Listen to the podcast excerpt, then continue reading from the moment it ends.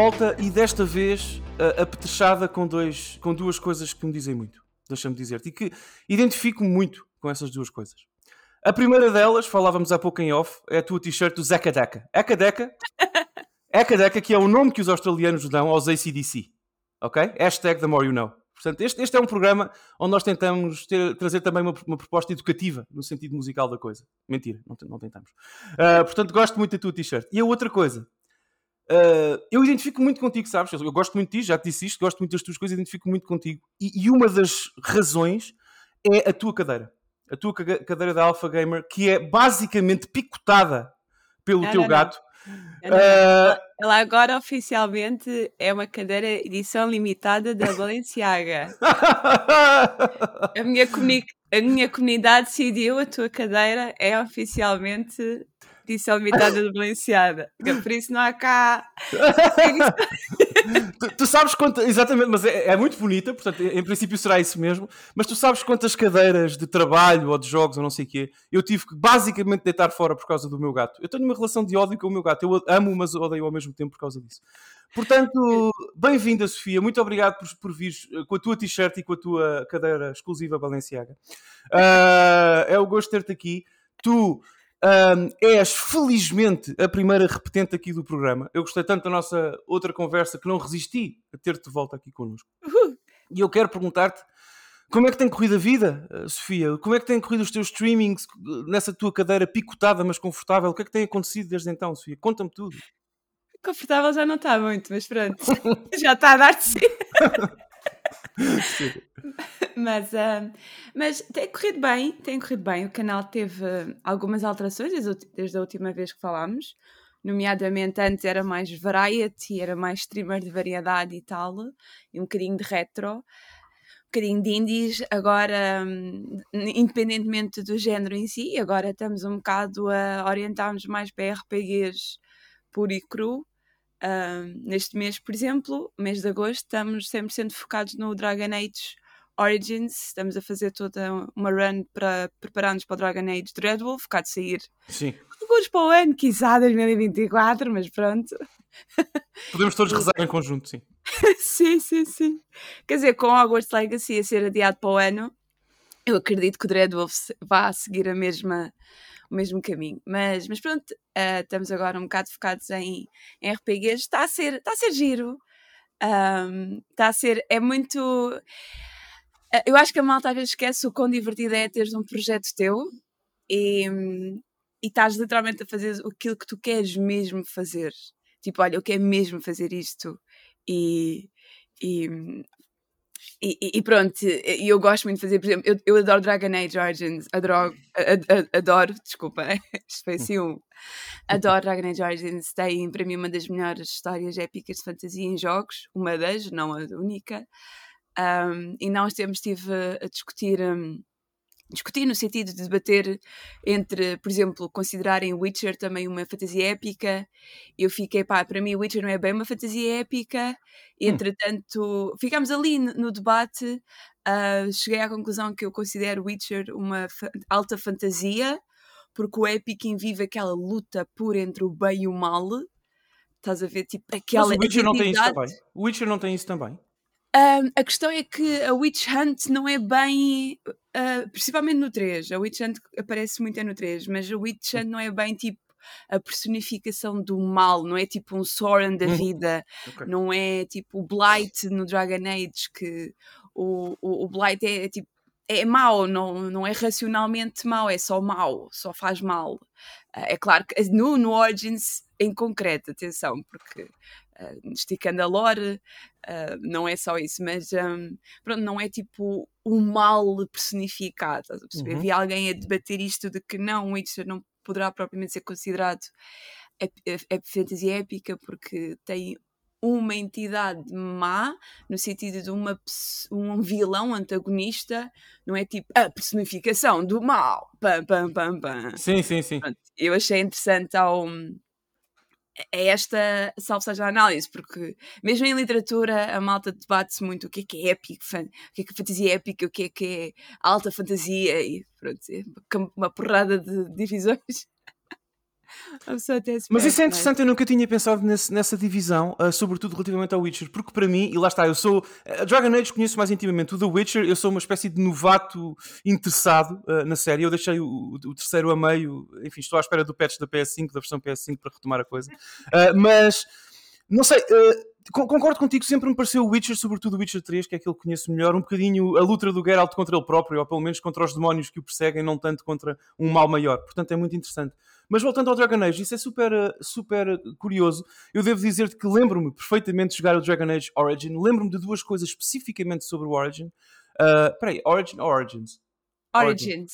Origins, ok. Lembro especificamente do, do trailer de lançamento com a música do Marilyn Manson, como não, como não lembrar, Uh, como não, EA, os velhos tempos da EA, Uh, e uh, lembro-me da Morrigan, mas não quero falar muito sobre isso porque iríamos ter aqui uma, uma conversa muito horrível e, muito, e que revelaria muito da, da, da minha vida privada e eu não, não quero falar sobre isso. Mas a Morrigan, de facto, é uma, é uma personagem que despertou coisas em mim. O jogo, sobretudo, especialmente o primeiro, para mim, sabes, sempre foi uma experiência, uma memória, sobretudo, agridoce. Eu acabei, atenção, eu joguei mesmo, sério, Origins acabei, na Xbox 360.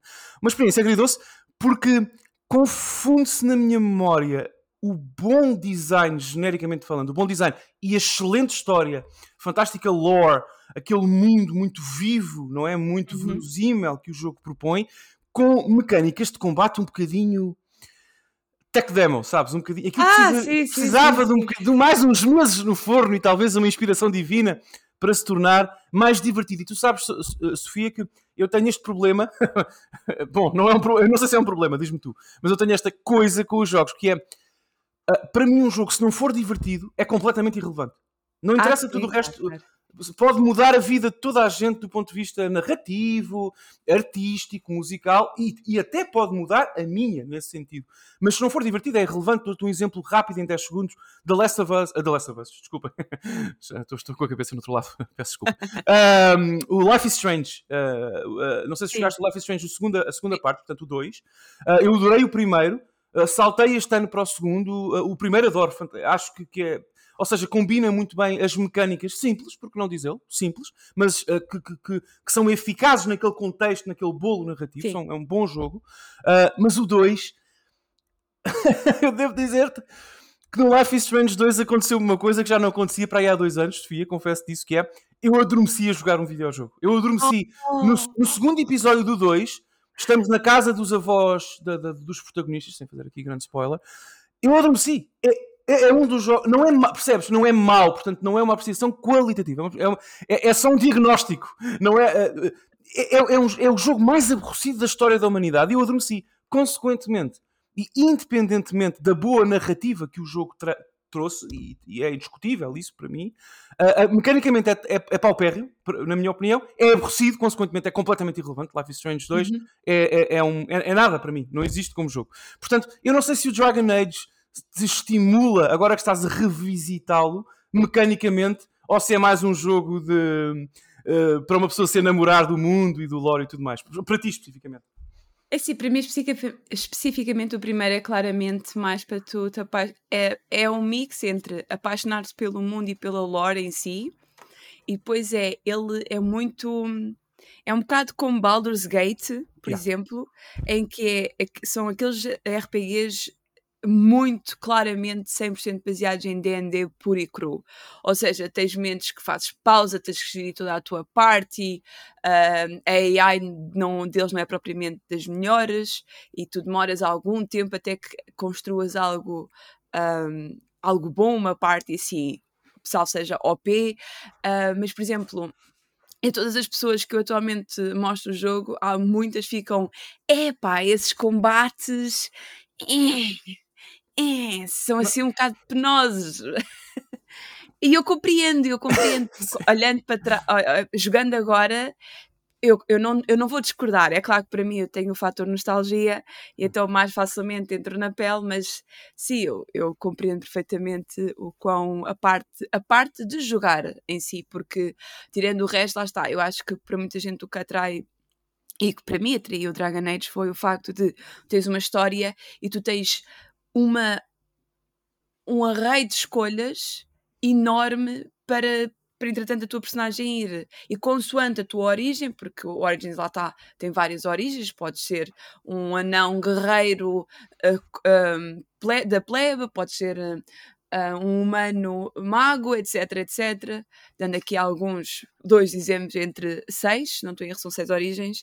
Uhum. Um, basicamente, isto também te afeta tua, as tuas opções de escolha no diálogo. O, o, que é, o que é fixe, o que é uma mecânica super interessante porque tu sentes-te muito mais eu estou a impactar a história e efetivamente tu acabas muito por impactar o, o que tu escolhes, todas as decisões que tu escolhes impactam imenso ok? Por exemplo, dando um exemplo muito rápido, eu na stream nesta semana estávamos para ir fazer uh, uma da parte, que é o Redcliffe Castle, e um, começámos a, a quest do Redcliffe e eu pensei, ok, eu não tenho aqui uma um atributo alto o suficiente para conseguir fazer o trabalho todo perfeito, e então saí da cidade, apareceu-me uma cutscene de eles a serem atacados, spoiler, e hum, morreu praticamente toda a gente. E eu, ah, Pois é, esqueci-me desta questão. Ups! Bora, bora, load save, load save. sim, sim. Mas, Mas a, uh... a, BioWare também é muito isso, não é? A BioWare uh, é muito. Nós conversámos da última vez sobre o Mass Effect e é muito. vive muito da triangulação de decisões e exatamente e da escolha. Embora eu sinta, e mais uma vez, uh, Dragon Age para mim é o Origins, eu realmente não, não, explorei muito a série além do original. Joguei um bocadinho do Inquisition depois na Xbox One e desiludi-me muito. Já, te vou, já vamos falar um bocadinho sobre sim. isso se quiseres. Mas, um, epá, sim, o Mass Effect. Bom, não vamos fazer mais um episódio falando Mass Effect, mas, mas reforço, a BioWare traiu-me uh, muito no final, sabes, do 3 tudo aquilo que aconteceu Sim. ser resumido numa escolha, sabes, tridente, muito.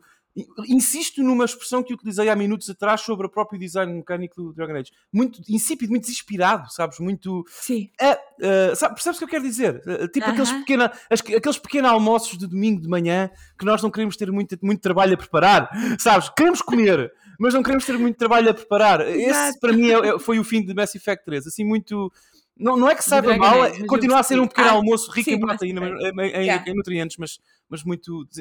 E eu queria perguntar-te se, lá está, agora entro em, em, terras desconhecidas, porque eu tenho o Dragon Age 2 e o Inquisition.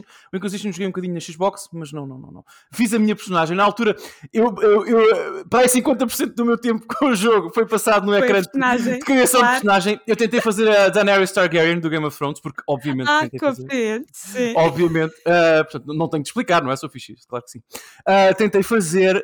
Um, correu muito bem. Depois, até se quiseres, é de enviar-te um, um, screenshot dela. Ficou mesmo muito parecida.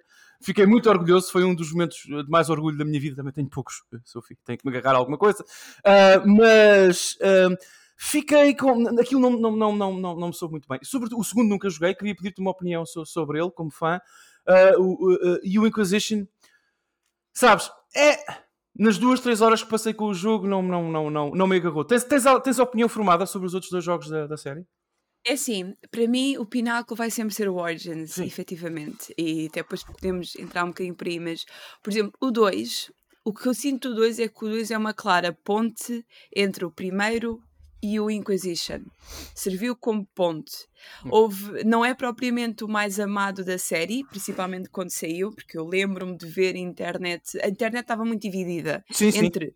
este jogo é como assim tivemos o Origins e agora temos esta merda, isto é horrível, como se atrevem. Depois tinhas malta a dizer: vocês não percebem nada, vocês não estão a ver o core e o importante do jogo. Tipo, houve muito esta divisão clara entre a opinião chamemos pública, uh, o que eu senti foi que houve muita coisa que a BioWare falhou e eu compreendo por um lado porque tenham falhado, como por exemplo, tu tiveste muitos mapas que eram exatamente o mesmo mapa, porque passavam-se exatamente na mesma, na mesma zona, porque um bocado spoiler barra disclaimer, é mais yeah. disclaimer porque isto é informado, que tu estás, Dragon Age 2 é passado único e exclusivo numa cidade ok? Por isso tu não sais muito da cidade e à volta da cidade.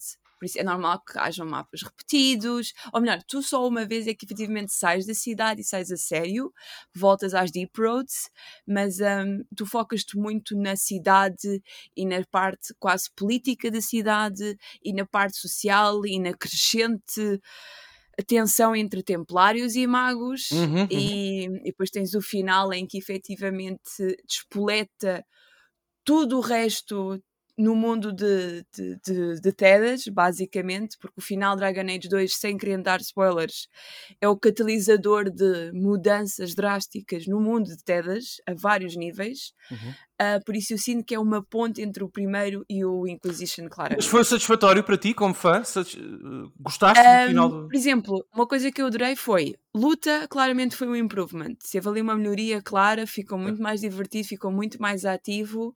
Em termos de história, tinha ali a componente de história, mas lá está, tu aqui já não tens.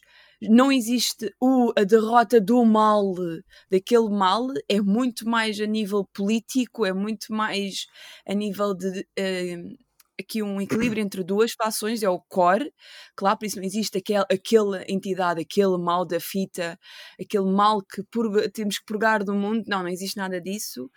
Um, por isso, eu como gosto sempre das vertentes políticas, por isso é que uma coisa que eu gosto do Final Fantasy XII é a parte política toda, a drama e intriga política toda. Eu, Mas há alguma coisa que nós não gostemos no Final Fantasy XII, Sophie? Acho que não, não é? Final Fantasy XII é uma espécie de... Nós somos casados com esse jogo. Continua. E, e, e basicamente é isso. É- Por isso é mais soft nesse sentido, mas por exemplo tem personagens igualmente complexas. Uhum. Porque o Dragon Age Origins preza-se pela complexidade das suas personagens. O 2 claramente segue isso, embora muita gente diga, ah, é mais soft. E eu penso, não, não é. Vocês é que se calhar não exploraram nas stands, porque se tu começares a explorar a série os personagens, ficas ali tipo, holy shit, tens momentos, holy shit. E e eu acho que o 2 teve momentos tu que são mesmo, eh, eu não vou dizer traumatizantes, mas que tu ficas goddamn, porque explora muito mais a vertente humana das pessoas. Claro. Ah, aquela vertente, quando eu digo a vertente humana das pessoas, eu, isto parece quase um, um, estar a, um redundante, mas é no sentido de percebes que as pessoas não são nem pretas nem brancas, são ali um, às vezes um cinzento completo, ah, que é quase o género, ah, ele é um bom rapaz, mas matou 20 pessoas, Sim. mas ele salva Portanto, eu, 15 eu, eu chamo isso o, sí- o síndrome Nathan Drake, não é? Portanto, um assassino em série que até é adorável nas cutscenes. Basicamente isso. Exato, exatamente. Um, e o 3, depois, o Inquis 3 barra Inquisition volta outra vez à carga do uma luta contra um mal, um mal que apareceu no mundo, basicamente. Embora vás continuando a ter momentos de política, con conjuga o que o 1 e o 2 tiveram, o Origins e o 2 tiveram de bom, tenta conjugar com a mecânica do 2 principalmente, Uhum. e mais tipo uma dose de. Estás a ver aquela cena das Powerpuff Girls em que o professor está ali a fazê-las e tipo acrescentas, acrescentas Origins, acrescentas dois, acrescentas boa luta e de repente pau, uma cambada de side quests para encher chouriços. Pronto. Mas, eh, sim, sim, sim, sim, sim. Perfeitamente. mas sim, o 2, acho que quem jogar o Inquisition sem jogar o 2, Vai ou pelo menos perdido. ler, vai se sentir perdido, ou pelo menos ler, nem precisa de jogar, se vir que fica um bocado, ah, não estou interessado, ah, pelo menos leia o que é que aconteceu, porque, e o 2 tem opções, lá está, que impactam muito. Aliás, uma coisa que eu adorei foi Dragon Age Origins, tu tens ah, decisões que impactam muito ah, no Inquisition, mas muito mesmo.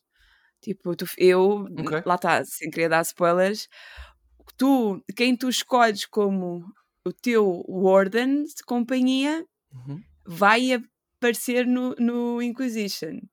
E isto pode. ah, isto afeta muito. É pá, pode fazer chorar ou não no Inquisition. Muito mesmo. Portanto, é uma experiência completa, não é? É uma espécie de Mass Effect nesse sentido em que tu tens que exper- experienciar os três títulos para teres uma, não é? Uma, uma conhecimento holístico da série e conseguires realmente viver as histórias. Eu percebo perfeitamente. Eu só acho que eu vou arriscar dizer, não, nunca corrigir, Sophie, quem sou eu, mas arriscar combater uma ideia que tu deixaste, que é relativamente à recepção do Inquis- Inquisition.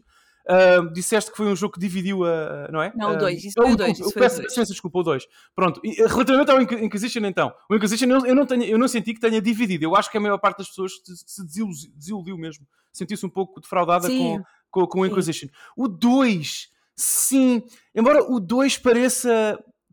Eu, eu, eu- eu acho, eu já li também sobre isso, ajuda-me.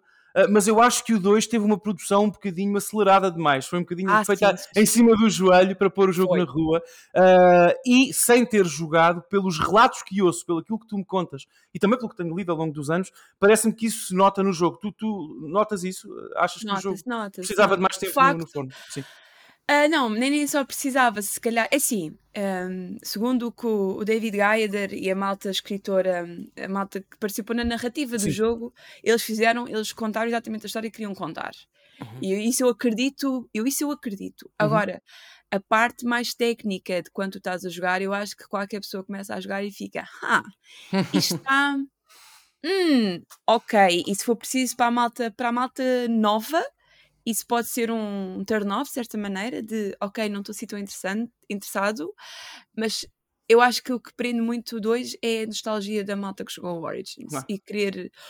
Mas eh, eu tenho pena, por exemplo, se levasse com um patch ou dois para melhorar certas coisas, acrescentar se calhar um conteúdo extra que não fosse nas mesmas cinco zonas de luta, salvo seja, ah, se calhar a malta poderia ficar mais ok.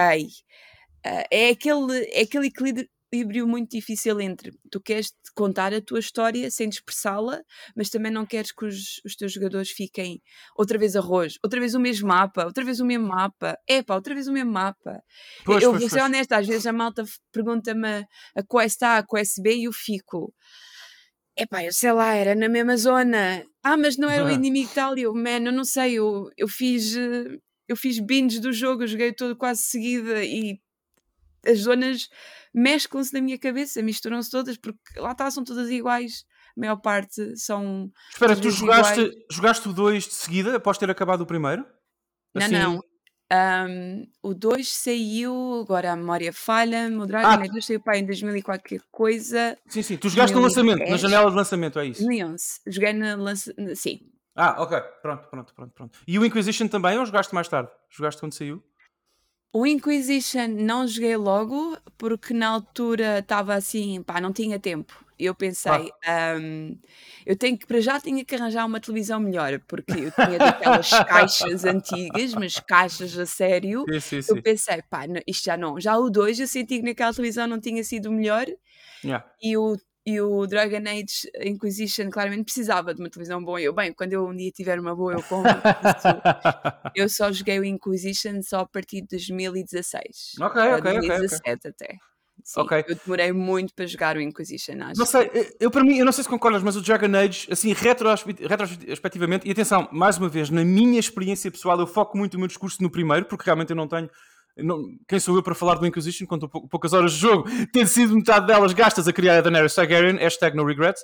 Ah, mas para mim é um jogo de momentos, sabes? O- Sobretudo o Origins, é um jogo de, de momentos, de, de- de personagens, de, narrativa muito cirúrgica, ah, muito direta, flechas diretas ao coração, sabes o que eu quero dizer? Aham. Um, e para mim é, é de facto um jogo de personagens. Tu tens personagens do, do, do, do- lore de Dragon Age que te, que te tenham marcado particularmente, uma ou outra queiras destacar? É assim, todas elas marcaram de certa maneira. ahm, por exemplo, nós já há bocado falámos da Morrigan. A Morrigan, por exemplo, para mim é um anti-herói autêntico. É, eu não quero isto, mas vá, pronto, será que ser, terá que ser. Ela é muita coisa e também isso. Sim, sim, continua. Ei, a Morrigan foi uma das minhas primeiras crushes. Eu olho para a Claro. Morrigan e fico tipo, pronto, está bem. Next. Aliás, eu estava a jogar em stream no outro dia e a malta, ó Sofia, tipo, para de olhar para a zona mais, eh, né? Eu não estou. Continuem, mademoiselle, continuem. Sim, sim. E, e- mas, hum, mas, por exemplo, dos teus companheiros, a malta que te acompanha e luta ao teu lado, eu ainda eu tive alguém a perguntar no chat se eles têm tipo um, um arco de desenvolvimento bom, ou seja, vão evoluindo, vão tendo mudanças e claramente que eles têm, principalmente se tu interagires com eles. Ah, saibas ou não interagir, eles têm desenvolvimento, nem que sejam um estou farto e vou-me embora, embora, porque isto acontece, eles pode- podem se chatear tanto que simplesmente vazam. Ah, mas uma de que eu, ma- que eu mais gostei, ou melhor, que foi aprimorando com o tempo, e isto eu admito, que é o Logain, que é, nós temos o mal do mundo, que é a Blight, temos de derrotar a Blight, mas depois temos um mini anta- antagonista, que é o Logain, que é, aparece logo ao início, que nós vemos ali alguma tensão entre ele e o King Marek, que estão ali um bocado tipo. Não é Mark, peço desculpa, Kaylan, já estou a confundir pai e filho. é que eu estou agora a ler o, a novel e eles já se confundem. Um, e tu vês uh, ali alguma tensão, tu vês a traição acontecer, spoilers, tu vês ele uh, tu vais vendo cutscenes dele e todo o tempo é pintado como ele é o mal da fita, é o mal da fita, não há redenção, mas depois tu chegas mais para o final e começas a saber mais sobre a história por trás do Logan, porque, atenção, tu não sabes nada sobre ele, tu não sabes o que é que ele fez antes, só sabes que ele é considerado um herói para a população, e tu pensas, ah, é um herói que traiu o rei e que nos está a culpar a nós, Grey Wardens, de termos morto o rei, basicamente. E ah, grande herói mas uh, tu vais vendo a opinião, ouvindo a opinião pública, vais sabendo mais sobre o passado dele, do, do porquê dele ter feito o que fez e ficas, oh, e não vou dizer que empatizas com ele, mas consegues compreender o porquê das coisas, que é algo que eu pessoalmente gosto muito. Eu gosto muito de personagens uh, cinzentas. Acho que são, são psicologicamente super interessantes. Não, não vou dizer que passei a gostar do Logan, porque não passei, eu continuo a... Chegamos ali, luta or, or, Alistair contra o Logan, é tipo, não é para matar, peço desculpa, mas não quer saber, ele não foi racional. A Sim. minha escolha ou é ter o Logan ou ter o Alistair, não posso ter os dois, por isso, pá, desculpa. Alistair forever. Portanto, a sua ficha são jogar Dragon Age. Estou a começar a sentir alguma empatia com este vilão e de facto é uma pessoa cinzenta. Vou lutar contra ele. Die! Burn in hell! Isto é basicamente tu, não é? Não, a culpa é do jogo. O jogo diz-me tens de ter A ou B, não podes ter os dois. É tipo. Sim. Okay, obrigado, BioWare, obrigado, BioWare. Muito obrigado. Sim, sim, sim. Então, mas é justo, é justo dizer que esse vilão, sendo tão, não é, impactante na história e especificamente nesse, no primeiro jogo, é um vilão que tu consideras ter alguns fatores de redenção, ou seja, eu senti, senti, é justo dizer que para ti se sentiu mais uma pessoa do que uma personagem, ou seja, tridimensional pelas, pelas coisas que fez. Sim. Sim, que era, era algo que a BioWare fazia muito bem. Yeah. A BioWare fazia personagens que tu às tantas pensavas perfeitamente, salvo seja, ser uma personagem, uma pessoa real, yeah. com sentimentos reais, com opiniões reais, com princípios.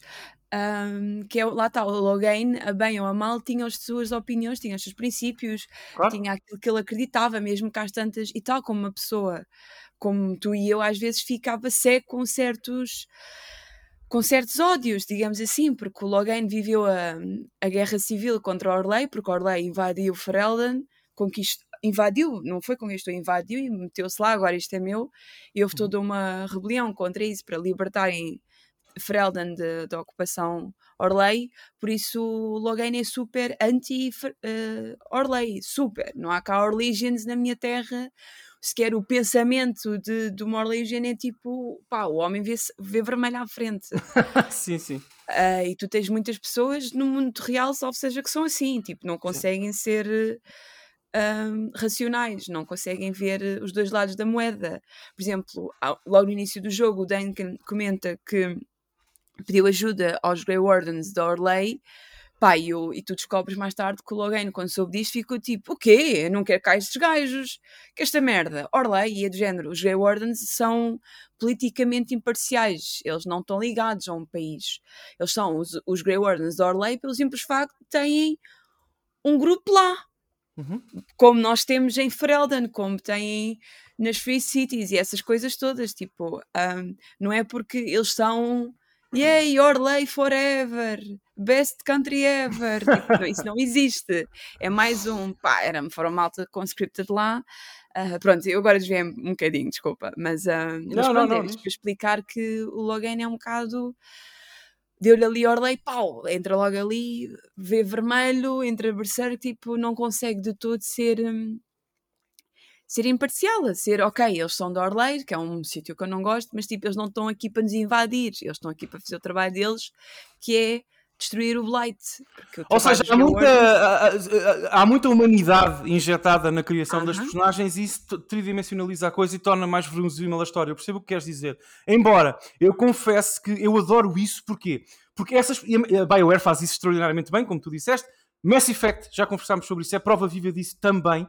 Tu tens em Mass Effect, epá, com exceções, tens exceções, mas tens em Mass Effect vilões que não são bem vilões que depois acabam por entrar na tua party e tens pessoas, repara, nem disse personagens, tens pessoas na tua party que também não são propriamente freiras nem padres, não é? São, sim, sim, sim. Têm, têm muito, muita cinzentude injetada nas veias. Portanto, isso é, é, é, algo, é algo que o BioWare faz muito bem. Embora, minha querida Sophie eu, eu, eu devo dizer-te o seguinte: eu acho que os videojogos são um medium extraordinário, talvez arrisco dizer, cá vou eu, uh, o melhor medium atual que a humanidade tem para expressar isso, porque tu com, é muito mais interessante, impactante, minha opinião, depois diz-me, não sei se concordas, uh, impactante, interessante, tu acompanhares o arco narrativo de um vilão um, cinzento, como tu dizes, num jogo, por uhum. exemplo, de 40 horas, do que num filme de 2 horas a hora e meia, porque por mais bem escrito e extraordinário que possa ser, e quantos exemplos temos desses, uh, não consegues criar aquela intimidade com o vilão porque estás pouco tempo com ele. É Sim. um facto, é uma questão cronológica, não é técnica. Uh, e com, num, num, jogo, por exemplo, num RPG, RPG como o Dragon Age, Mass Effect e outros, tu estás. Uh, e portanto, os jogos são um, um método extraordinário de explorar a humanidade da vilania, não é? Uh, portanto, as duas coisas podem ser simultâneas. Uh, podem acontecer, porque, como tu dizes, e como já concordámos aqui, quase ninguém é 100% e moralmente branco ou preto, há sempre tons de cinza. Um, mas eu confesso que tenho também partic uh, particular apreço uh, por vilões icónicos, históricos, magníficos dos videojogos que de cinzento têm coisa nenhuma, uh, Sophie. eu lembro-me de um que provavelmente tu conhecerás e, e, não sei se gostarás. Eu acho que gostar desta personagem é, é, complicado. Que é um senhor, um senhor, sim, é um senhor chamado Kefka Palazzo do Final ah, Fantasy VI. É o, desculpa, melhor vilão de sempre. Melhor vilão da história uh, uh, dos jogos, porque epá, sabes, uh, é o vilão que destrói o mundo. Spoilers! É, é, é, o vilão uh, no shit's given, sabes? É mesmo. Eu não quero saber, uh, eu vou destruir o mundo porque eu sou mau como as cobras. Uh, arranjem-se, uh, arranjem-se, uh, encontrem uma forma de combater a minha vilania porque eu não quero saber, eu sou malvado, tenho sangue, não tenho sangue nas veias, tenho, sei lá, cimento. Portanto, veneno. é absolutamente delicioso. Veneno, exatamente, muito bem, veneno. É, é absolutamente delicioso, kafkiano, ironicamente, e, e, e tem. E, e, não há redenção possível, não há.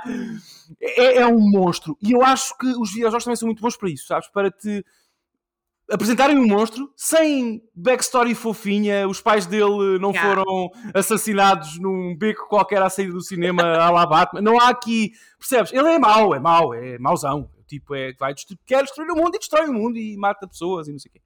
Uh, e portanto, os videojogos também são uma boa, uma, um excelente canalizador uh, da parte negra da força, digamos assim, daquela daquilo que nós yeah. temos de pior, destes, destes impulsos, uh, não é? Terríveis e, e, e, de facto. E que, mesmo num jogo, por exemplo, como no Final Fantasy VI, onde, onde mora o Kefka, Uh, mesmo um jogo completamente pura fantasia e até, uh, uh, não é? artisticamente adaptado a uma realidade dos anos 90, muito. Bom, esta iconoplastia que nós, de Final Fantasy que não é, não é, não é real, não é, não é suposto ser um eco do mundo real, ainda assim encontram estas personagens eco nos vilões do nosso mundo, nos ditadores que nós conhecemos, nos piores da nossa história, que não destruíram o mundo, mas quase. Uh, quase, quase, uh, quase. Uh, quem criou a bomba atómica certamente que dormiu mal, espero que tenha dormido mal durante muito tempo, ou não. mas percebes o que eu quero dizer? Portanto, encontras eco destas personagens no mundo real e isso é absolutamente assustador. portanto, eu acho que os videojogos podem explorar as duas vertentes da coisa. a ah, cinzentude e a, a, a maldade pura e deliciosa como o Kefka. Não sei se concordas com esta ideia. Eu mais concordo, aliás, eu ainda há uns tempos comentei isso que hum, tinha saudades, salvo seja, saudades, se calhar é um termo, pode, pode soar mal, mas eu tinha saudades daqueles vilões que são maus só porque sim. E quando eu digo só porque sim, é lá está. Não têm uma história tipo muito triste, ou, ou foram, sei lá, uh, sofreram de bullying quando eram crianças, ou os pais yeah. morreram, ou quando tiveram um evento traumático qualquer que os virou para o lado negro da força para dizer assim. Uh, não há nada disso, é simplesmente há pessoas que são más, porque o mundo tem pessoas que são más. Não podem. Temos tantas pessoas como o Logan que são cinzentas, mas que não deixa de ser ligeiramente mau. O que ele fez não é propriamente bom, quer dizer, à fala da sua decisão morreram centenas de pessoas, quiçá milhares. Por ser cinzento não quer dizer que seja propriamente bonzinho, atenção. Exatamente, sim, sim, sim, exatamente. Mas também precisamos muito uh, de personagens que são é pá, são más, são só más. E o Kefka, para mim, por exemplo, é o melhor exemplo. Aliás, eu quando perguntei pá, que jogos, que séries, que filmes é que tenham vilões maus, tipo um Kefka da vida ou uma Maléfica da vida, como a Disney tinha, pá, mas o Kefka para mim é o pináculo do vilão porque ele não, não teve uma vida triste, tu ficas, ah, coitado, compreendo. Não, tipo, ele é só mau, ele chega ali e lá está. E como tu eh, mostraste bem, que é o Kefka destrói o mundo. O Kefka consegue o que praticamente nenhum vilão consegue, que é destruir o mundo. Eu destruí o mundo, tipo, que é, é um momento tu ficas holy shit, espera tudo, ele destruiu o mundo, espera, o quê? Tipo, isto aconteceu, quer dizer, tu estás 5 Final Fantasy em que tu salvas o mundo e chegas ao final e de repente, surpresa, o vilão a ganha e tu ficas, não! E pá, e tu tens momentos depois disso que chegam literalmente a ser deprimentes. Quer dizer, a Celes, por exemplo, uh, tem uma tentativa um bocado de spoiler, malta, desculpem. Disclaimer, spoiler aqui. Tem uma Tiver, Estiveram muito tempo para jogar uh, este jogo, desculpa. Sim, vá, continua. Uh, tiveram, ela tenta se matar. Sim. Tipo, e tu podes dizer um suicidar, sim, podes dizer suicidar. Tu censuraste ali no fim, mas podes dizer suicidar. Sim, sim, diz. E, e, fiquei assim um bocado, pá, aquele, o Final Fantasy é pesado, é, faz-te pensar em muita coisa. Sim. E para mim, o vilão, o facto do Kefka ser ali, tipo, não, eu sou mau, sou mau como as cobras e, e dizes, e mesmo ah, a vida não tem sentido, mais vale tudo morrer, tu ficas, mate. E pá, e não tem uma história de redenção. Não é cá no final vira, afinal eh, tu mereces uma segunda oportunidade. Não, tipo, porque lá está, eu acho que é super importante também mostrar que há pessoas que não merecem redenção merecem no sentido de, para ti pessoalmente, estás a perceber? Para ti, por exemplo, está-se a ensinar muito que ah, se alguém te pedir desculpa tens que aceitar. Não, não tens, não tens que aceitar. Podes dizer eu não aceito as tuas desculpas. No caso do Kevka, eu não aceito teres destruído o mundo. Vai para o caraças. Tchau, vamos te matar. Vamos destruir. Uh, acho que é, às vezes faz um bocadinho falta esta questão de não tens de ter uma história anterior muito triste para te explicar o teu comportamento atual, pode ser simplesmente mau, porque sim, e não tens que ter redenção no final, não és obrigado, nem tudo na vida tem de ter redenção, que é uma coisa que eu gosto muito, por exemplo, no Kefka. Um, principalmente no Kefka, que eu acho que é aquele, para mim, é mesmo ícone de vilão que não tem história triste e não tem redenção, é mesmo maldade se a maldade tivesse uma personificação humana, era o Kefka. Ponto. Humana, ele não é bem humano. Sim, uh, uh, bom. Humano uh, sentido de sim, sim. humano, não. Sim, sim, sim. Uh, completamente. Eu não, sei, eu não sei se concordas comigo, mas eu, eu, estava a refletir nessa ideia que acabaste de expor e tens razão, que é.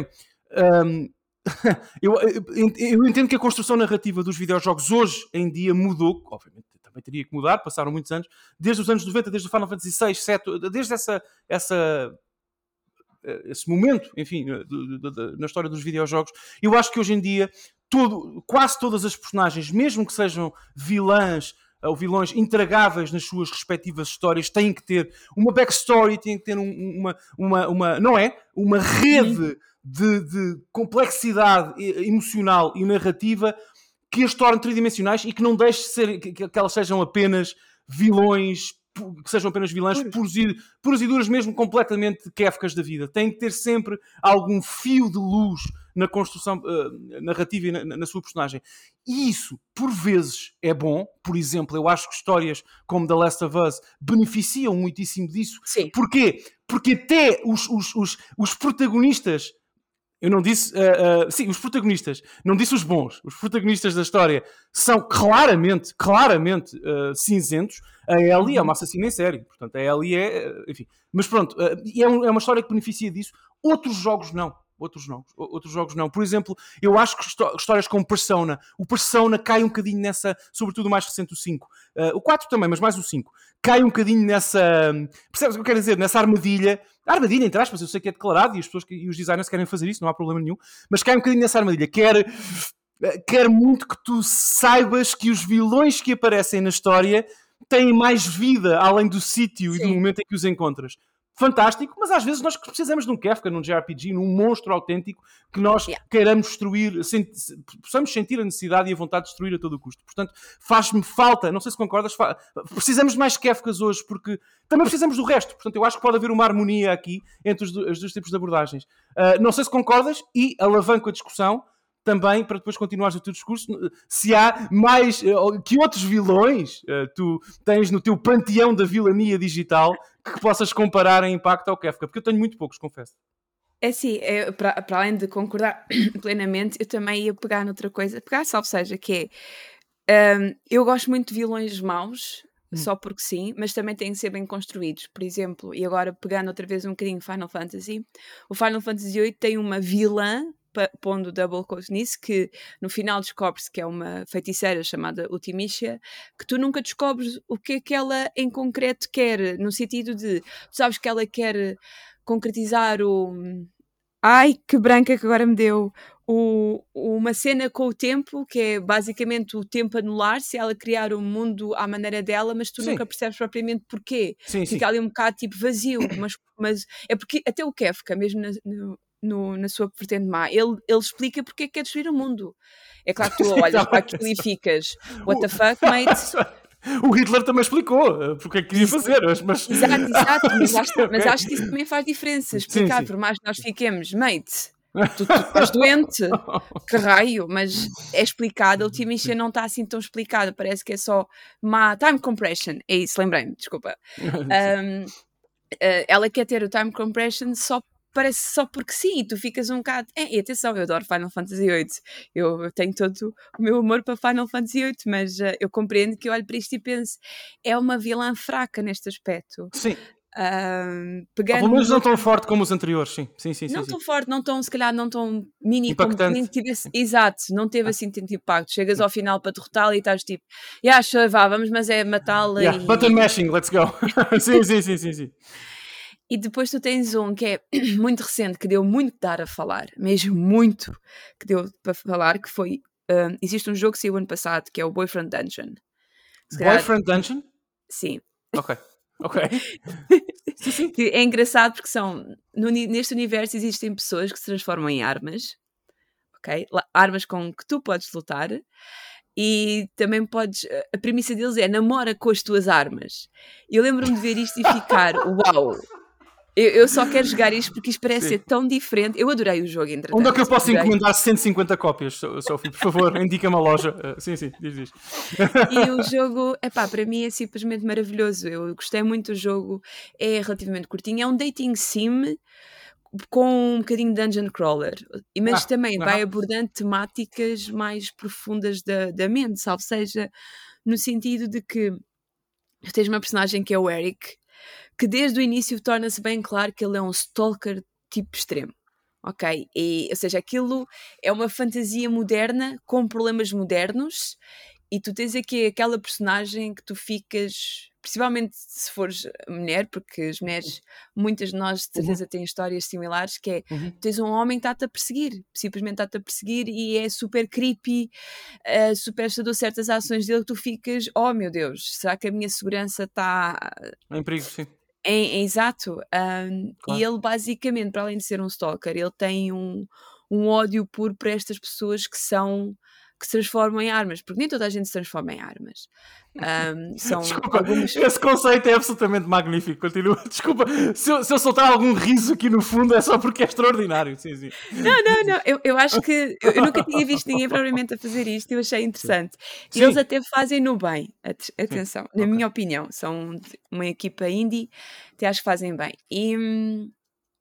E ele tem um ódio profundo a estas armas, tem uhum. um ódio profundo, e tu ficas, tu chegas a um ponto quando comece, começa a começas a descobrir o, de onde é que, porque andam a aparecer armas, estão a ser raptadas, umas que aparecem depois, tipo, com uma parte delas em falta e tal, e tu ficas, uou, wow, anda aqui um psicopata qualquer, e tu descobres, spoiler, que é ele, que é este tal Eric, que para além de estar-te a fazer um ganda stalking e ser muito. Uh, existe agora um termo que é gaslighting, sim, sim, que sim. é. Eu, eu, não sei se estás familiarizado com o Ele... Queres escrevê-lo? Sim, sim, força. Uh, é pá, descrever, eu. Uh, eu posso tentar, é uma... queres que eu tente? Uh, guess, guess, é, é, muito difícil, é muito difícil descrever este termo porque é um termo complexo que envolve também métodos diferentes por parte do agressor. Portanto, é, é difícil yeah. explicar. Mas basicamente é quando alguém, um stalker, alguém que persegue, normalmente um homem e uma mulher, mas pode ser também homem-homem, mulher-mulher, enfim. Mas normalmente um homem e uma mulher, quando quando a pessoa persegue a outra e de alguma forma tenta psicologicamente manipulá-la para que ela se sinta mal com ela própria. Uh, yeah. uh, dizer coisas como desculpem, os, desculpa, Sofia, aqui os termos cruz e tal, mas é só um exemplo possível. Como, por exemplo, tu não prestas, tu nunca vais ter ninguém melhor que eu.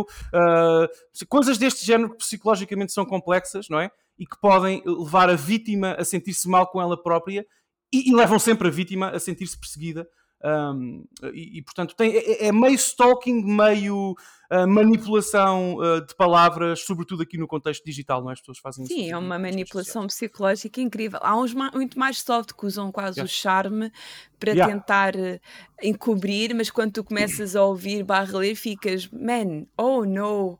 Yeah, oh no, tipo, e, e pegando aqui um exemplo muito rápido, tu viste muito isso, por exemplo, no caso Deb Hurt, tu viste muito isso yeah. lá, que foi assim sim, um sim. bocado assustador, mas pronto. Tu já viste, um... desculpa só, já que estamos aqui neste brevíssimo interlúdio não, não, não, relacionado com, não tanto relacionado com jogos, tu viste a série uh, You uh, do Netflix? Não. Já viste? Uh, recomendação: vê. é, é, só, é sobre o maior stalker da história da humanidade. Nunca, nem em literatura, nem em cinema, nem em videojogos, oh, nunca vais encontrar. Podes encontrar um stalker que gostes, gostes mais, entendo, no, no, contexto narrativo da coisa, obviamente. Sim, mas um, sim, sim. uma personagem que, que, que aches mais interessante que aquela, mas mais perigoso, mais lunático, nunca. Oh, Portanto, You oh. da Netflix é, é uma das razões pelas quais eu tenho uma. Porque a série é extraordinária, atenção, é mesmo muito boa. Uh, é uma das razões pela, pela, pelas quais eu tenho, uh, tenho, uh, tenho a minha subscrição ativa, para estou sempre à espera da nova temporada, porque aquele é um vilão autêntico, é um Kefka do mundo do dating, digamos assim, é um monstro, mas oh. ele faz muito gaslighting e ele acaba por ser charmoso. E é yeah. um truque dos, dos guionistas para, para, para que tu gostes um bocadinho dele, percebes? Crias aqui uma uhum. com ele, mas depois, não, não, não, espera, espera, ele é um monstro. Ele é, um, ele é o Kefka, não esquece, esquece, esquece. Portanto, uh, os próprios guionistas manipulam-te como espectadora relativamente yeah. a esta personagem. Portanto, You na Netflix fica Sim, aqui também a, a, recomendação para ti e para quem nos possa estar a ouvir e tenha interesse nestas temáticas, porque a série é mesmo muito boa além do resto. Desculpa ter interrompido, não resisti não, a fazer não, esta. Não, não, não, não. Mas diz, Não, é, mas, uh, mas pronto, o Eric basicamente é assim um bocado nojento, ah, falta a melhor palavra. E ele depois, no final, uh, não tem uma redenção, mas uh, tu podes chegar ao momento em que dizes: Man, vai ver um terapeuta, tipo, vai a um psicólogo porque tu não estás bem da cabeça. E podes ter um momento de que ele efetivamente se apercebe que sim, não está mentalmente estável, sim, não está mentalmente são e que sim, se calhar deveria procurar ajuda porque tem problemas. Tipo, não te conta uma história triste do passado, mas mostra-te que houve ali um momento ou outro que deu-lhe um trigger mental que variou, salvo seja. Um, claro. E ele, tu podes ter essa vertente que ele efetivamente diz: Ok, ah, eu se calhar devia de ir ver, procurar ajuda profissional para me curar, como podes ver o momento em que ele não se não, não, não se apercebe, salvo seja disto, e basicamente tu tens que, de certa maneira, quase construir porque é a única maneira de o travares. Mas, por exemplo, esse tem uma redenção, salvo seja, em que eu senti que era legítima. Uhum. percebes? Em que ele efetivamente não tem uma história triste, mas tem ali, pá, não está bom, ele não está bom da cabeça e nos tempos modernos foi, não estás bom da cabeça, procura ajuda. E é uma história também, para mim, para, e para mim, ou seja, foi um, uma maneira de dizer a muitas pessoas de que, malta, procurem ajuda se não estiverem bem, não há vergonha nenhuma, não, não se tornem como este bacana, não sejam assim. Tipo, os devs quiseram, quiseram contar a história de não sejam este otário, porque é a melhor palavra de escrever, é um otário. E, mas, por exemplo, o jogo levou um backlash enorme porque queriam desligar a vertente dele ser stalker, dele dizer certas coisas e tal, tal, tal. E eu, e eu só pensei: não, nós precisamos de personagens como o Eric que sejam, que sejam más, que, se, que representam realidades menos boas, que nós não claro, gostamos. Claro, claro, claro, claro. Nós precisamos de, de, de um Kevka da vida porque ele é só mau, nós precisamos. Existe outro jogo que é o What Remains of Eden Finch. Ah, Ou. Pera, agora estou a confundir jogos, calma. Um, Dear. Não, não. Dear Ai, Esther? Dear não, Esther? Não, não, é, não, Dear Esther é um, quase um. Tu andas só a caminhar. Um, Everyone's Gone to the Rapture. Não sei, estou só a dizer aqui títulos de jogos por si. Não, não. But Everybody's Gone to the Rapture também é muito bom, mas yeah. é um que. Uh, o do Edith há o What Remains of Eden Finch e depois há o outro que também é um, um estilo muito similar. Okay. Ah, God damn it, que branca. Ah, entretanto, há de me vir, mas em okay. que basicamente tu tens um momento no jogo. A história é: tu vais, tu és um puto, descobres no final que acabou por morrer num incêndio. Okay. Pronto. Spoilers! Spoilers! The Spoiler Queen! Sim, sim, continua. em, que, em que tu basicamente. Um, a, a, tua personagem imagina nos seus momentos finais alguém, uma personagem fictícia que o virá salvar. E, e, tu és essa personagem, estás a descobrir pistas pela cidadezinha, tu vais, tens que montar, tu vais tendo tipo um, momentos. Vês momentos de passagem que tu tens que os conectar para ver a história toda a acontecer. Pai, por exemplo, esta personagem tem um tio que é um homofóbico de primeira mas é super homofóbico e a personagem, tu, a tua personagem, a tua não, não a tu controlas, a criança, tu percebes que ele é homossexual. A criança é uma criança homossexual e o tio é super homofóbico e diz uh, e comenta certos termos que não são tão simpáticos. Isto é em inglês, tens termos como, desculpem, faggot, por uhum. exemplo, uhum. e que há muita malta que fica, uou, wow! é pá, olha, a linguagem é de género não, deixa, deixa esta linguagem existir. Tipo, não há apagues de certa maneira, tipo, mostra e explica porque é que é má. Um, e tu muitas vezes precisas destas, que estas personagens existam, na minha opinião, para tu teres a vertente menos boa e teres a, e lá está, desde que não as idolatrem de género, olhem para este homofóbico tão bom, é o Deus na Terra, a não ser que queiras contar tipo uma sociedade em que homofobia é que é é que é bom também, é legítimo, atenção. Um, mas eu lembro-me de ver muita malta britânica a ficar um bocado desconfortável com a palavra faggots e ficar, epá, preferia que tirassem esta palavra e eu fico, não, não, não, não, ela tem que existir. Sim. Acho bem que haja um disclaimer de atenção, porque existem palavras sensíveis ou situações sensíveis, ou mais concretamente a utilização dos termos A, B, C e D, mas tipo, nós não podemos apagar, estás a perceber? Não posso, ser, apagar. posso ser a pior pessoa do mundo e provavelmente vais odiar-me agora, mas entendo contextualmente o meu comentário. Se fosse eu o diretor criativo desse jogo, confesso-te que nem o disclaimer colocaria. Sabes porquê?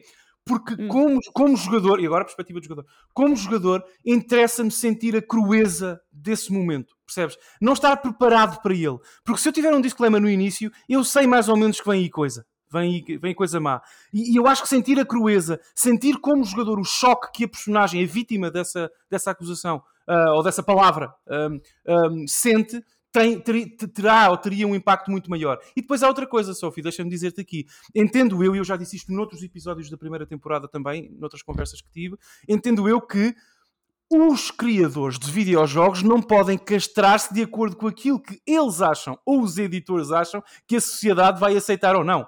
Ah, não sim. podemos permitir essa castração criativa. Portanto, se o criador quer chocar-me ou chocar-te com a utilização da palavra faggot, que é a coisa mais nojenta do mundo, eh, consequentemente, eh, eh, não é construindo a vítima como personagem pelo caminho, uhum deve fazê-lo sem qualquer anúncio, anúncio, prévio. Eu acho que é muito mais impactante. E se há, uh, uh, não é? Uh, se há formato interativo ou formato narrativo em que isso funciona muito bem, são os videojogos, porque tu tens, como falámos há pouco, mais intimidade com as personagens, mais tempo com elas do que tens, por exemplo, no cinema. Desculpa o interlúdio, mas parece importante dar este ponto de vista também. Sim, sim.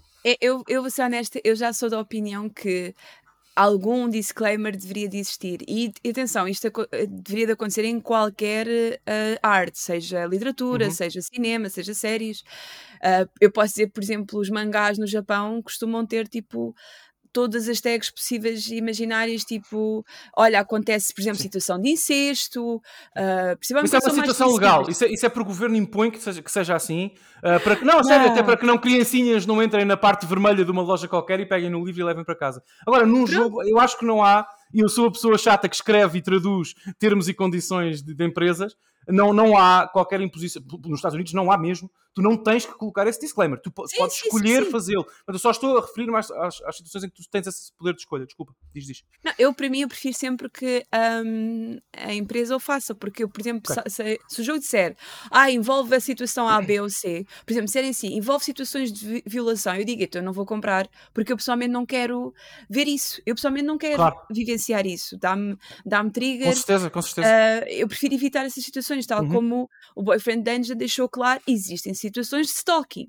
Estão lá. Existem situações de, vi de violência A, B e C. Estão lá. E tu, como consumidor, já sabes, ok, tem esta situação aqui. Epá, eu não me sinto confortável com estas situações porque muitas das vezes, pá, violações, stalking são coisas que podem te tocar muito diretamente. Podem coisa, ser coisas que te aconteceram e tu, obviamente, claro. não queres reaviver esses momentos, estás claro, a perceber? Mas entendes a minha perspectiva. Eu, eu gostava Sim. que fosse um disclaimer, a existir que fosse mais discreto, que não fosse na tela, no ecrã do jogo quando tu carregas no, no iniciar. Isso é muito. Que estivesse na parte de trás da caixa, que estivesse descrito uh, nos termos e condições, porque isso influi na narrativa e, e, e, e percebes? E o choque não é tão grande. Um, um, um, exemplo do que eu quero dizer, e talvez não concordes comigo, tu jogaste com o jogaste Doki Doki Literature Club? Ai, sim. Pronto. Quando carrego, eu não quero, eu vou tentar limitar ao máximo, vou aqui estimular o meu, o meu córtex frontal, frontal para tentar uh, uh, evitar spoilers de maior desse jogo. Já agora, um dos meus jogos, um dos jogos favoritos que eu joguei este ano, platinei até na PS5, eu adorei, estou aqui, adorei, não fazes ideia que eu adorei esse jogo. Mas, quando tu começas o jogo em qualquer plataforma, PC, Xbox, PS, não interessa, tu, a primeira coisa que vês é um disclaimer. Uhum. Um disclaimer que, caso tu como eu fui, queiras entrar a, a, a, seco, não queiras saber nada sobre o jogo, é um jogo que tu compraste, queres jogá-lo, enfim, uh, queres estar disponível para algumas surpresas que possam acontecer narrativamente pelo meio. Uh, portanto, o impacto dessas mesmas su surpresas, uh, Sofia, é diluído por, esse, por esses disclaimers todos. Tu tens um disclaimer quando arrancas um jogo, tens outro quando carregas em New Game, em new game dizendo que podem acontecer algumas coisas menos. Uh, boas. sei lá, menos boas, e tu já vais psicologicamente preparado ou estás à espera que aconteça alguma coisa, e quando essas coisas acontecem, o impacto é diluído, não é tão grande, porque tu esperavas que alguma coisa. Tu estás à espera disso, percebes? E portanto, artisticamente, já não estou a falar socialmente, atenção, eu aí hum. subscrevo todas as palavras que saíram da tua boca, mas percebes o que eu quero dizer? Artisticamente, no mínimo o impacto é diluído. No mínimo, tu, tu estás à espera. Tu cria uma micro-ansiedade em ti como jogadora que depois. Eu percebo, é sabe, um não, não é, é, muito difícil encontrar um sweet spot. Se fosse só um, se fosse um disclaimer na parte de trás da caixa, na frente da caixa, que seja, atenção, concordo contigo, um, não é? Na descrição do jogo na PSN, por exemplo, é pá, subscrevo, assino, sem dúvida. Agora, na experiência artística em si, lá está, é a mesma coisa que vês o, o Pulp Fiction. Imagina, no, tu, tu, vais ver o Pulp Fiction hoje em dia, num serviço de streaming, e tens um disclaimer no início que diz: atenção, este filme pode incluir cenas de violação, uh, de sangue, disparos à queima-roupa, uh, linguagem uh, vil. Ok, quer dizer, podem pôr esse disclaimer, mas eu quero experienciar isso por mim, quero sentir essas coisas por mim. Sim, mas uh, é que o filme também, se não estou em erro, é para maiores de 18, aliás. Sim, nós, o Doki Doki, nós... o Doki Doki devia ser para maiores de 50. Eu, eu tenho 35 e não me sinto preparado para jogar aquilo outra vez. Uh, mas pronto. Uh, mas percebes o que eu quero dizer? A minha questão é só com as implicações artísticas, não sociais socialmente não, eu subscrevo tudo. Eu acho bem é que tu, antes de comprares um jogo, tenhas tipo um disclaimer, por exemplo, do Okidoki, agora estava a ver, Sim. na Steam pelo menos está classificado como terror psicológico. Ah, completamente. Mas essas, na, na Purchase Flow, na experiência de compra, eu subscrevo tudo o que tu dizes. Agora, no jogo é, em si. Ah, não, o que eu estou a dizer é na compra também, porque o Boyfriend compra, Dungeon Isso. diz no início, mas na minha opinião devia dizer logo no momento em que tu vais adquirir o jogo, ou seja, seja numa loja qualquer, ou por exemplo, ele ainda está no Game Pass, mas por exemplo, no Game Pass dizer, olha, isto tem estas situações ou é qualquer coisa assim, tu, ok, então se calhar não vou arrancar com o jogo. É mais isso que eu estou a dizer, devia de haver um disclaimer, salvo seja, um disclaimer no sentido de, de categorias, é só isso, que é para tu estares preparado, mas pronto, isto é um bocado, isto é uma tangente da questão dos vilões, salvo seja. Uh, mas sim, Desculpa ter uh, entrado por aí, mas eu achei tão interessante o tema que não resisti. Sim. Um, é que, e voltando muito rapidamente à tangente, isto também é acessibilidade, by the way. Teres uh, etiquetas e definições, não é definições, categorias durante a compra é também acessibilidade. Pronto, isto é um, um extra. Peço uhum. desculpa. Uh, mas sim, uh, admito que um Eric da vida que é só tem esta vertente e mesmo que no final tenha, ai ah, tal, vou procurar ajuda, acho que é o melhor. Para mim é um bom vilão, é um bom antagonista e teres personagens como o Kefka, para mim muitas vezes são super essenciais. Teres o tio do rapaz do, do jogo, cujo nome já não me lembro por razões, também, na minha opinião, é super importante, que é para mostrar, tipo, o lado. Existem pessoas que têm um lado muito mais negro, salvo seja, pelo menos para nós, uh, lá está, teres teres personagens homofóbicas, racistas, xenófobas, para mim acho 100% legítimo que existam, e às vezes têm que existir, nem que seja para mostrar estas pessoas existem. E não são e não são bo... tipo nada salvo seja justifica. Para nós uma pessoa racista que anda para aí a dizer uh, pá, perdoem-me, mas os pretos, os, os pretos iam todos morrer, não merecem nada e não sei quê, pá, é assim, eu ouço isto e fico, what the fuck, que raio és tu, mas isto, em mim, enquanto personagem, enquanto ficção, às vezes justifica-se completamente que exista e às vezes tem que existir mesmo para contrabalançar fazer... também uh, a história, Exatamente. não é? é Porque é claro tu precisas de vilania pura para elevar também os, os, bons valores que a história quer contar. Deixa-me só dizer-te que, obviamente, que enquanto para mim uh, os racistas estão na cadeia alimentar abaixo daquela cena branca que nós temos no canto da boca quando temos, quando temos cedo, sabes? Eles estão abaixo disso, uh, mas é evidente que numa história não é em ficção, em ficção, e sobretudo nos videojogos é muito importante tu teres personagens assim. Até por encontrarem espelho e, e, e, e, equivalentes literais na vida real, não é? Porque tu muitas Sim. vezes tu, tu sentes isso. Uh, mas tens algum exemplo assim de, de, de, personagens de tão racistas e nojentas e xenofóbicas que tenham feito espécie, uh, que tenham, que tenham sei lá, marcado particularmente pela negativa ou pela positiva no sentido da, da construção narrativa, se é que me entendes. Bem, Logain é um deles, pelo menos na parte Sim. da xenofobia, é um deles. Eu agora estava-me a tentar lembrar porque eu tenho ideia que no Mass Effect, se não estou em erro, tens uma personagem Sim. assim, que é mesmo tens. no extrema, que tu ficas. Por exemplo, no Mass Effect 1, tu tens uma salve seja soft, que é a Ashley. A Ashley é muito alienphobic, porque é uma boa é aquela coisa de é uma boa moça, tem o coração no sítio certo, mas depois é tipo, Ui, aliens, calma, cada sim. um no seu cano, não há cá misturas. Sim, sim, Pá, sim, é um facto, a Ashley não é propriamente. Uh, Perdoem, mas. Uh, mas é, a única, exemplo... é a única personagem de Mass Effect que votaria no Chega, não é? Portanto, basicamente é isso que tu queres dizer. Uh, potencialmente, mas sim, mas só pela, sim, mas pela questão de não queremos os aliens na Terra. É, pois, é exatamente por isso que eu digo. Sim, Se calhar ela iria olhar para o Chega e dizer: epá, olha que eles não, não estão não. assim tão errados. Sim. Mas mesmo nesta vertente, porque depois vai ler o resto do programa e fica: holy shit, espera lá, se calhar, se calhar há aqui coisas que eu não, não, não acho piada, mas, tu, mas sim, é, é essa a questão. A Ashley é um tipo de pessoa para mim que mostra o quão cinzento és porque ela é boa rapariga, mas depois tem isto, pau. E tu ficas, ui, e há muita malta que fica mixed feelings. Há malta que diz, ai, eu adoro bem a Ashley. E tens outras pessoas que ficam, tu gostas da Ashley? A gaja alienphobic do Mass Effect. E ficam, é pá, pronto. Eu já vi discussões de interwebs aqui, tipo, a discutir a série isto tudo, que é super interessante. Mas, um, mas tu não tens de sentir mal nem bem por gostares da Ashley. Quer dizer, a Ashley é uma personagem tridimensional. Agora, eh, eu gosto dessa vertente da Ashley? Claro que não, não é? Uh, claro que não. Agora, a mim faz muito mais espécie, Sophie, confesso disso, por exemplo, Red Dead Redemption 2 um, é um jogo com uma narrativa, com uma história e um guião absolutamente intocáveis e incomparáveis. Eu nunca vi uma coisa assim. Eu penso nesse jogo todos os dias. Não sei o que é que isso diz sobre a minha vida, nem sobre mim, mas não vamos falar sobre isso agora. Mas eu penso sobre essa, essa experiência praticamente todos os dias da minha vida. É absolutamente. Foi formadora, formativa para mim. Foi extraordinária mesmo e é recente. Um, mas tu vais com o Arthur a caminhar na rua, sei lá, na rua, numa cidade qualquer, num sítio qualquer, num jogo, e tu sentes há um cheiro palpável a racismo e discriminação, Ah, claro.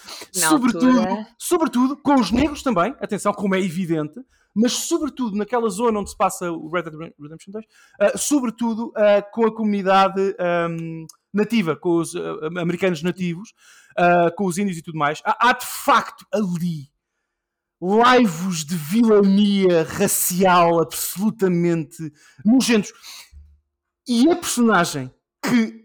Deixa-me dizer-te isto. eh, Eu não sei se jogaste Red Dead Redemption 2, se chegaste a acabar Ainda não, mas Pois, podes, ok. podes dar spoilers. Não, não é spoiler, porque o que eu vou dizer, eh, eh, entenda assim: o Red Dead Redemption 2 é uma prequela, ok? Do primeiro, Do primeiro. Portanto, eu poderia dar-te muitos spoilers sobre coisas que acontecem no primeiro, que é o fim da história, entre aspas, se quiser ser literal.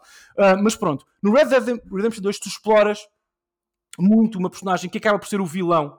Bom, o vilão até do 2, mas sobretudo do primeiro, que é a sequela Uhum. do segundo, enfim, que é o Dutch. O Dutch que é um dos maiores e mais extraordinários e complexos vilões que os videojogos já brotaram garantidamente. E eu, após esta conversa, Sophie, eu quero sugerir com muita, sabes, veementemente que tu jogues os dois Red Dead Redemptions, porque se tu gostas desta temática, se gostas de, gostas de vilões complexos, mas à séria, o Dutch prepara-te para arranja espaço no teu corpo para uma tatuagem nova do Dutch, porque é, é- Oh, é- meu Deus. ah, não, a sério, é uma personagem extraordinária. E no segundo tu conheces uh, a personagem um bocadinho melhor e tu sentes que ele é o pior dos racistas e dos xenófobos, sabes? Ele é aquele racista e xenófobo que se aproveita da comunidade que um, secretamente discrimina para alavancar os seus propósitos e aquilo que ele quer. Ah, Ou claro. seja, quando eh, socialmente ou pessoalmente lhe dá jeito de apoiar, apoiar e até lutar ao lado de, da comunidade na- americana nativa, ele faz isso. Mas secretamente é o pior que há. Secret... Há uma cena, não posso fazer spoilers, em que ele ah, Ok. basicamente acaba, termina a vida de uma pessoa que não é da mesma raça eh, dele, e atenção, obviamente, que durante o jogo muitas pessoas matam pessoas de outra raça, não por motivos raciais, por, por, por, escaramuças Claro. que acontecem durante o jogo, mas naquele momento é, é o momento em que os escritores e os guionistas da, Rockstar te dizem: não, não, não, sim, sim, o Dutch é um monstro racista, é, é, é, é. olha aqui, olha. Ah, e portanto, é uma personagem hiper complexa, como todos os racistas é nojento, mas que vale a pena explorar. E eu deixo-te este convite. Eh, Eu gostaria muito daqui a seis meses, um ano, se a vida permitir, voltar a falar contigo na Sofia, eh, na Sophistius pós-Red Dead. Eu acho que tu vais não mudar muito a tua opinião, não digo isso, mas, mas vais recontextualizar tudo aquilo que se pode fazer com um vilão, com um racista, com um xenófobo, com um assassino num videojogo. É uma experiência hiper poderosa, deixo-te aqui o convite. Ahm, mas, portanto, os videojogos servem para isso, não é, Sofia? Servem para, para explorar com dezenas de horas aquilo que a vilania e que a humanidade pode fazer no seu pior. Não sei se há mais, se há mais coisas que queiras dizer, fala, é mais personagens, diz Não, mais é coisas. só muito, não, muito rapidamente hum, essa questão de que, eh, por exemplo, tu estavas agora a contar dessa personagem de Red Dead 2. Yeah. Eu penso assim, se, se o jogo saísse hoje, porque o jogo, o jogo saiu o quê? Em, em 2018? Eu vou dizer 19, pá, deixa-me ver aqui. Ahm, eu acho, é um momento morto do podcast, eh, um momento que, que toda a gente Exato, adora. 2018. 2018. 2018, outubro de 2018, obrigado. Tanto que ele foi tete a tete contra o God of War para Foi. Game of the Year, que isso era a ideia que eu tinha. Pronto, mas por exemplo, essas personagens, ainda por cima, no contexto histórico, na altura, isso era comum. A questão é Claro, que nós às claro. vezes esquecemos que isto, por exemplo, dizer a the N-word, chamemos-de assim, há 60 anos atrás, ou 50 anos atrás, espera, estamos em 2020, eu esqueço-me sempre. É que eu digo tipo 60 anos atrás e tipo penso Sabes que tens 1940. ideia que nós estamos a 8 anos de, de, de ter os, os anos 80 a 50 anos de distância. Meu Deus! Quem, quem- quem- não é? Quem tiver eh, nascido em, mil- em janeiro de 1980 fará 50 anos em 2030 Uau. e acho que a vida não faz sentido. Continua, desculpa. O tempo não faz Não sentido. faz sentido. Sim, sim, sim. Ahm, mas temos que nos lembrar que na altura isto era comum e tu não podes apagar a história. Não deves sequer apagar a história. Yeah. Porque é o pior que se pode fazer. Mas vejo muitas pessoas a dizer: Ah, estão ali a fazer um jogo, ou um livro, ou uma, um filme, ou uma série sobre esta altura e estão a dizer esta palavra. Eu fico, têm que o dizer, Exatamente. no sentido de é uma representação histórica. Um, há muitas coisas que eu refilo uh, historicamente de certas séries, certos filmes, de jogos que eu fico, mate, não foi assim que aconteceu. Mas uh, esta é uma delas que eu penso, vocês não podem apagar a história. Eles diziam isto, isto era normal, isto era o dia a dia, isto fazia parte do cotidiano. Não podes simplesmente dizer, tipo, ou eles estarem a dizer the N-word ou não dizerem de todo. Por exemplo, o Django do, do Django Tarantino. Yeah do Tarantino, pá, ele diz sem problemas nenhum, está ali a dizer uh, puro e cru, e eu, e pá, eu dou valor imenso ao homem dizer, não, isto era o que acontecia, eu quero contar esta história. Isso choca-vos, ainda bem, porque é para chocar, é para vocês terem esse, esse choque, coisa. E eu acho que as pessoas às vezes querem ir tanto para o extremo que de, de, de, quase censurar tudo e eu fico, não, man, ensinem, ensinem as coisas e ensinem porque é, é mau jogos, livros, filmes, muitas das vezes são um bom ensinamento de porque é que isto é mau, porque é que este tipo de pessoas são, não são só propriamente, só seja bem-vindas, porque é que nós não gostamos delas, é mais isso. Não vamos ter a dizer, a, a limitar e a criar backstories tristes e, e retenções uh, e obrigar a que haja redenção. Tipo, não, não, não tem que ter redenção, não tem que ter uma história passada triste uh, e não temos que propriamente censurar, principalmente se o nosso objetivo é: olha, isto acontece ou aconteceu ou está a acontecer, choca-te, sim, é esse o propósito. Para teres um wake-up call, quase. Pronto. Sim, às vezes, os monstros, às vezes os monstros dos videojogos, às vezes os monstros nos videojogos podem ser um, podem e devem, depende da história do jogo, do contexto, blá blá blá, podem e devem ser um eco, um eco uh, da verossímil e um eco da realidade. Podem ser. E em jogos re realistas, se, se me é uhum. permitida a expressão, por exemplo, The Last of Us, ok, tem zombies, tem infectados, mas, é, é, mas é, fora isso é um jogo uh, realista, portanto, com personagens muito humanizadas e tal. Uh, o Red Dead Redemption 2 claramente é um jogo sim. realista.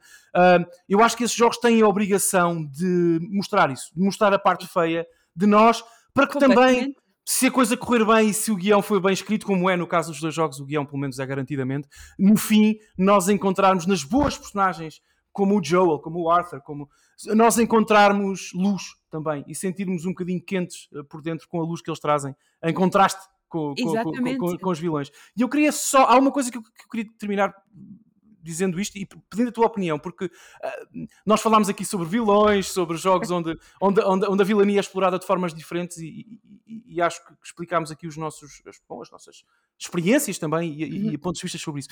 Há uma coisa que importa dizer, uh, e já esta temporada teve, tive uh, o privilégio de conversar com o meu amigo Luís, o Insónias em Carvão, que me disse isso, e falámos pouco tempo, mas, um, um, pouquinho sobre isso, que é verdade. Um, não deixa de ser verdade que hoje em dia os videojogos são a, a, a, a, forma de consumir coisas, sobretudo em gerações mais novas, mas em todas as gerações. Uh, e, e, no contexto americano também, no contexto da, da, capital do Império Mundial. É aí, os jovens hoje em dia nos Estados Unidos jogam. E depois veem filmes e, e à noite lá descomprimem a ver o seu Netflix ou a ouvir o seu Spotify, mas os jogos são, são de facto um método de consumir coisas uh, por uhum. defeito uh, no Império.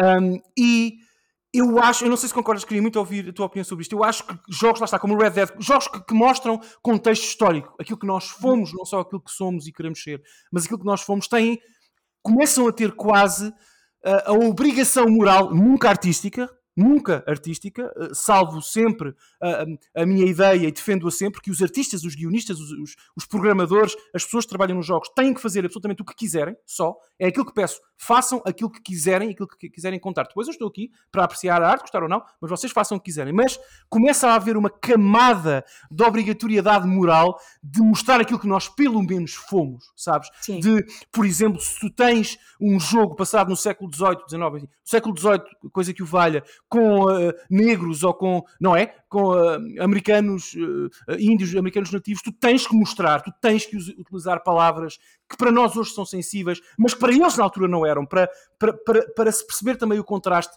e para nós aprendermos com esta nova forma de contar histórias, esta, porque nós contamos histórias há 100 mil anos, desde que escrevíamos nas paredes, não é?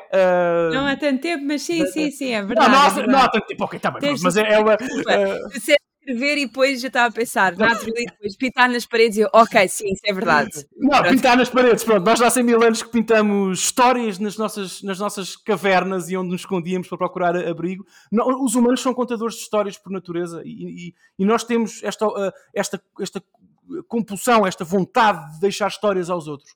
E eu acho que quem cria jogos, sobretudo AAA, que vão ter. Uh, o GTA acaba de passar, a 5 acaba, acaba de passar a barreira dos 75 milhões de cópias vendidas, que é um Ai, número que não se dá para processar. Um, um, um, jogo com esta dimensão tem a obrigação de, se quer ser realista, ou pelo menos ter base em algum realismo uma, humano, tem a uhum. obrigação de mostrar quem nós fomos, quem nós somos, de alguma forma. De alguma Exatamente. forma tem essa. E eu não sei se tu concordas, porque a próxima geração, garantidamente, o meu filho, uh, eventualmente, filhos possas ter, ter, a próxima geração a seguir à nossa, vai claramente, claramente ter uh, os videojogos como uma base também cultural para beber informação sobre estas coisas. Claramente e inescapavelmente, isso não há grande discussão. Portanto, eu não sei o que é que tu achas sobre esta, sobre esta temática toda. A mim parece-me importante. Sim, não, é assim, eu, eu prefiro sempre quando, se o teu propósito é retratar uma, uma, um período histórico, acho que tens a obrigação, mas eu vou dizer mesmo isto, tens a obrigação de retratar o mais fiel possível. Até à porra das cuecas tem que ser fiel ok? Isto, isto é a minha opinião, que é sim, uma sim. coisa que, por exemplo, Assassin's Creed, a saga, isto é uma mini tangente, a Ubisoft esforçava-se muito para ser o mais fiel possível. Atenção, um, eu, por exemplo, continuo a dizer, Assassin's Creed 3 não é o mais amado, mas eles fizeram um excelente trabalho na pesquisa toda e fizeram a série, convidaram nativos e tudo, e consultores nativos para, não, não, não, não, vão ser vocês a contar a vossa história e nós vamos só tipo passá-la. Não vamos nós estar aqui a inventar. Mas eh, se tu queres fazer algo historicamente correto, tens, tens a obrigação ponto de, ser, de, de o fazer, de, de fazeres tudo bem. Não, há, não é só moral, é não, não, não. Tu queres falar sobre um, um. Queres fazer um jogo que se passe na década de 50 ou na época vitoriana ou sei lá, na pré-história. Pré-história é mais difícil, pronto. Mas. Um, mas vá, pelo menos década de 50 e queres que seja tipo super, super realista e etc., sem qualquer propriamente elemento fantasioso à mistura, então tens a obrigação de ser uh, o mais fiel possível. É claro que podes estava a brincar na cena das cuecas, como é óbvio, não precisas ter 100% fiel até nas cuecas. Mas... Eu acho que o Red Dead é já agora, mas sim, continua. não mas, perguntes uh... como é que eu descobri isso, mas sim, continua. eu, entretanto, vou querer saber, mas sim. Não, não, uh... continua. mas acho que tens a obrigação. Se tu, no entanto, é do género, olha, eu quero basear nesta época histórica e quero um, fazer algo fantasia disto mas queres inserir nessa altura, então tens que arranjar o limbo de não retirar o que se passou e como as pessoas agiam e adaptar ao, ao que tu envisionaste. É, é só Sim, é só sim, isto. Sim, sim, mas uh, eu sou muito crítica às vezes com as questões históricas. Fico um bocado tipo. Uh, mas, podemos, é... mas podemos concordar que, que há um sweet spot, há um ponto rebuçado entre a representação histórica correta e a liberdade criativa, porque as duas claro, coisas claro, podem, claro. podem viver em harmonia, não é? Tu podes ter monstros racistas que existiam, por exemplo, no tempo do Red Dead Redemption, naquela América, e podes ter personagens boas que não eram racistas e que lutavam ah, no lado mas oposto, como discutiam é, também. Isso também é histórico. Claro, é exatamente. Histórico, exatamente. Uh, pronto. Uh, é. Sophie, um, a conversa vai longa, mas foi hiper estimulante e eu adoro sempre conversar contigo. Eu, eu perco sempre o, o, o, fio das horas, porque, porque é, é, é, é, isto, e fica o repto. Fica o repto. Vai jogar Red Dead Redemption uh, e daqui a uns meses voltamos a falar, se tu quiseres, porque eu acho que pode mudar um bocadinho a forma. Mudar, atenção, Uh, não mudar, desculpa, a expressão uh, correta não é mudar, pode enriquecer uh, a forma como tu olhas para, para os vilões e para a maldade nos videojogos, porque é de facto uma, coisa extraordinária. Não, já, já está na lista. Já está na lista. Sophie, tu és incrível. as pessoas têm que ver os teus streams, têm que seguir no Twitter, têm que fazer tudo e mais alguma coisa para acompanhar o teu trabalho. És uma das vozes, como é óbvio, como já percebeste, que eu mais gosto e mais acompanho na comunidade. E é sempre um privilégio falar contigo. Pá. Ora, é essa, o privilégio é meu. Eu é que, fui, eu é que sou a convidada. tá bom, ok, pronto. Não vamos aqui. Já acabou a, a troca de, de galhardetes. Pronto. Exato. Obrigado, Sofia.